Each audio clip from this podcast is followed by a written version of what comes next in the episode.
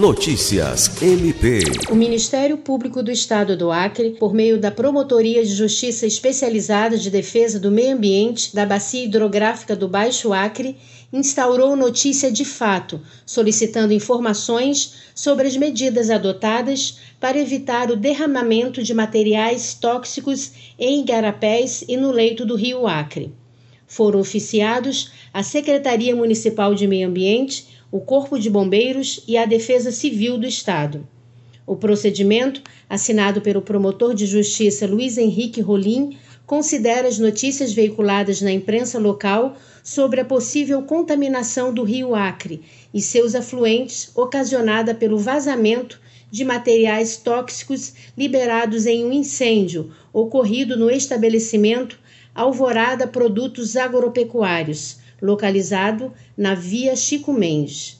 Ainda de acordo com o promotor, as instituições oficiadas terão o prazo de 10 dias para apresentarem os relatórios, detalhando as providências que foram tomadas para evitar o dano ambiental.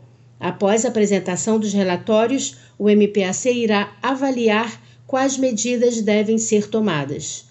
Lucimar Gomes, para a Agência de Notícias do Ministério Público do Estado do Acre.